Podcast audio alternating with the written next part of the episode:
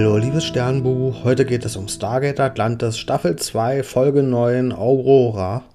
Und ja, Dr. Rhea und Ronan, die essen zusammen Frühstück und wollen sich ein bisschen näher kennenlernen und werden dann allerdings unterbrochen, weil ja die Sensoren von Atlantis haben die Aurora gescannt und ja, das ist ein antikes Schiff und das ist irgendwo ja im Weltraum. Also fliegen wir da mit der Daedalus hin und der Commander, der ja, freut sich zuerst, weil er jetzt endlich mal in seinem Sinne was unternehmen kann mit seiner Daedalus, nämlich ein antikes Kriegsschiff ja, zu sondieren und zu analysieren. Da ist er erstmal yay, aber dann erfährt er, er muss Shepards Team mitnehmen und dann ist er auch schon wieder oh no. Also der ist hier, ja, ein bisschen zwiegespalten. Und dann kommt auch schon das Intro. Und an der Stelle möchte ich mal sagen, wie schlecht ich hier dieses Intro der zweiten Staffel finde. Die, das ist komplett in so einem Blaufilter ja, eingetunkt und überall ist so ein Weichzeichner. Und das sind ja eigentlich Mittel, die man ja so akzentuiert anwendet, um bestimmte Sachen hervorzuheben und stattdessen ja, ist hier das komplette Intro damit vollgeklatscht und das wirkt für mich überhaupt gar nicht und sieht einfach nur unfassbar schlecht aus. Und ja, wollte ich hier an der Stelle mal erwähnen. Aber danach geht die Folge weiter und ja, wir kommen tatsächlich auf der Aurora an und das ist aber nicht so ein normales Schiff der Antiken, sondern hier befinden sich hunderte Stasiskammern und ja, seit 10.000 Jahren sind hier, ist hier die Besatzung der Aurora offenbar so eingefroren. Und die sind aber nicht nur normal eingefroren, sondern deren Gehirne, die sind irgendwie verbunden in so einem Netzwerk und die kommunizieren miteinander. Und deswegen ja, legt sich Shepard auch in so eine freie Stasiskammer und lockt sich ein in dieses Netzwerk und ja, wacht dann tatsächlich in so einer Art Matrix der Antiken auf und die leben da in der Aurora und machen da ganz normal ihre Mission und offenbar haben die im Laufe der letzten 10.000 Jahre ja vergessen, dass das überhaupt eine Simulation ist und die wissen nicht, dass das ähm, unecht ist und für die ist das alles real und ja, die glauben natürlich auch hier Shepard nicht, was er erzählt und wundern sich eher, wo der herkommt. Also Shepard ist hier tatsächlich wie bei Matrix Neo, der jetzt hier gefangen ist in der Matrix und versucht irgendwie rauszukommen während Rodney sein Operator ist, der von außen seine ja, Lebenssignale steuert und ja, Shepard hat jetzt hier also die Aufgabe, die Leute, die Besatzung der Aurora davon zu überzeugen, was die Wahrheit ist. Und in dieser Simulation sind wir eben noch in dem Moment von vor 10.000 Jahren, wo gerade dieser große Krieg zwischen den Antiken hm, und den Rays war. Und offenbar die Aurora jetzt so ein ja, letztes neues Mittel gegen die Rays am Start so eine Schwachstelle gefunden, die sie ausnutzen können. Und da sind sie gerade dabei, eben das anzuwenden und das ist eben auch jetzt Shepards Mission, das rauszufinden, was vielleicht diese mächtige neue Waffe oder das mächtige neue Mittel gegen die Race sein könnte, was wir vielleicht auch in der Realität dann anwenden können. Ja, das Problem ist nur, dass auch die Rays diese Aurora jetzt gefunden haben im Weltraum und in 30 Minuten sind die mit ihren Schiffen da.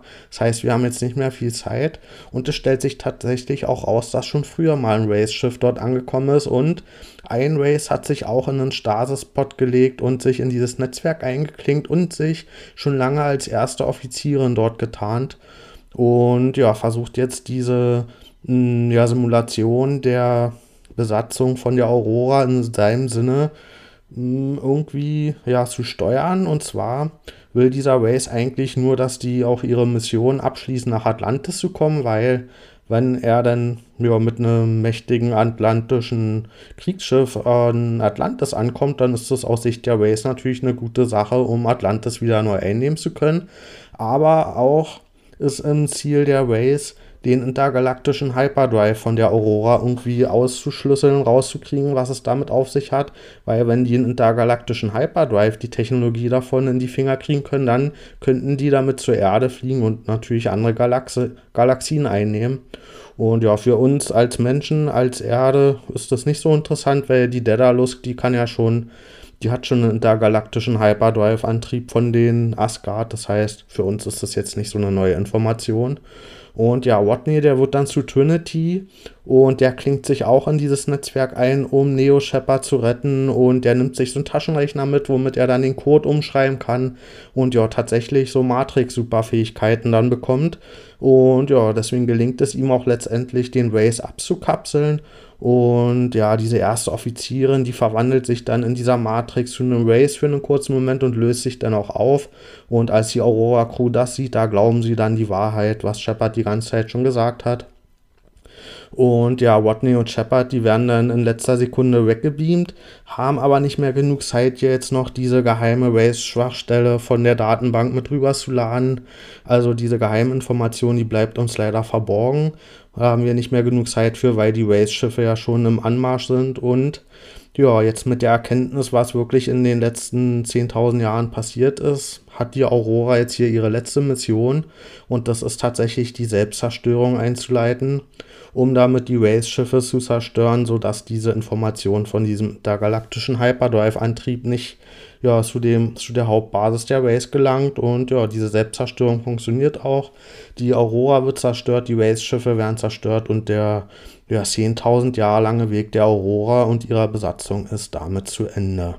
Ich gebe der Folge 9 von 10 Sternen. Ich fand, das war schon eine ziemlich geile Folge, gerade hier mit dieser Matrix-Thematik. Das hat mir sehr gut gefallen. Ich fand, da waren schöne Anlehnungen und Motive mit bei, wenn es auch natürlich nicht ganz die Genialität von dem echten Matrix erreicht. Mm, aber ich finde hier besonders auch die Qualitäten der Folge liegen im Drehbuch. Das ist richtig gut geschrieben. Da gibt es witzige Schlagabtausche zwischen den Crewmitgliedern. Mm, zum Beispiel in dem Moment, wo sie sich erst streiten, wer die geeignete Person ist, um in den Stasis-Pod zu gehen, um sich da einzuklinken. Mm, da wollen eigentlich erst alle rein, aber dann überlegen sie sich auch, wer ist eigentlich ja am entbehrlichsten, falls es schief geht. Und da findet sich dann natürlich auch wieder gerade Watney nicht entbehrlich. Also ja, die versuchen sich das dann so hinzudrehen, um irgendwie dann in die Position zu kommen, wo sie hinwollen. Und letztendlich sind ja dann auch alle da, wo sie hingehören. Und ja, also sowohl bei diesen Schlagabtauschen funktioniert das Drehbuch sehr gut, aber auch vor allen Dingen in den kleinen Momenten zwischen Ronan und Dr. Weir, zum Beispiel am Anfang beim Frühstück, wo die sich annähern. Und ja, der Writers Room, der war ja echt on fire in dieser Folge und ja, es hat sich einfach so angefühlt, als wenn hier echte Leute miteinander umgehen und auch mit einer ziemlich hohen Bandbreite eben diese Annäherung zwischen Ronan und Weir aber auch diese Leute, die sich schon länger kennen, wie eben Watney und Shepard, wo man eben merkt, dass das so ein eingespieltes Team ist, die sich auf einem ganz anderen Level hier so einen Schlagabtausch liefern können. Und ja, fand ich hier wirklich gut geschrieben, die Folge.